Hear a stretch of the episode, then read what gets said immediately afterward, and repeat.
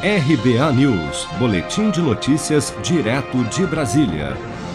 Em meio à discussão sobre a volta do voto impresso no Brasil, o Tribunal Superior Eleitoral emitiu uma nota neste sábado afirmando que será difícil que ele seja implementado a tempo das eleições do ano que vem, mesmo que a medida seja aprovada pelo Congresso Nacional antes de outubro deste ano. O TSE explica em seu comunicado que a implantação de um sistema de voto impresso envolve um procedimento complexo e demorado de escolha de fornecedores capazes de adaptar mais de 500 mil urnas eletrônicas em todo o país. Esse processo, segundo o TSE, não teria um prazo de duração, tendo em vista o tempo necessário para as especificações técnicas e a margem de imprevisibilidade decorrente dos procedimentos de qualificação e dos eventuais recursos administrativos e judiciais envolvidos em uma licitação tão complexa. Além disso, segundo a nota, será necessário um longo período de testes, etapa de desenvolvimento do software, treinamento de pessoal e outros procedimentos que devem ser cumpridos antes da implementação do novo sistema. Mas, apesar dos argumentos do TSE, o presidente Jair Bolsonaro tem afirmado que, caso seja aprovado pelo Congresso, o Brasil terá sim o voto impresso em 2022. Ninguém aceita mais esse voto que está aí.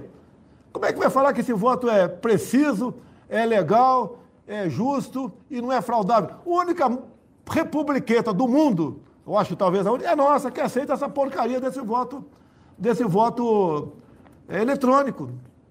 Isso tem que ser mudado. E digo mais: se o parlamento brasileiro, por maioria qualificada em três quintos, na Câmara e no Senado, aprovar e promulgar, vai ter voto impresso em 2022 e ponto final. O presidente da Câmara, deputado Arthur Lira, instalou no dia 13 de maio a comissão que analisará o voto impresso. A PEC 135 de 2019, de autoria da deputada Bia Kisses, do PSL do Distrito Federal, propõe que as urnas eletrônicas imprimam os comprovantes de cada voto em papel, os quais serão depositados em recipientes lacrados para que possam ser conferidos e recontados caso haja necessidade. Segundo Arthur Lira, a comissão deve apresentar um parecer sobre o tema até setembro, no qual será definido se a PEC do voto impresso será ou não votado no plenário da Câmara.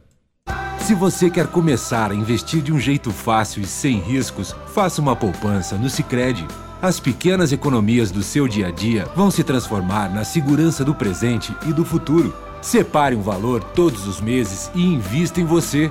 Poupe com o Sicredi, pois gente que coopera cresce. Com produção de Bárbara Couto, de Brasília, Flávio Carpes.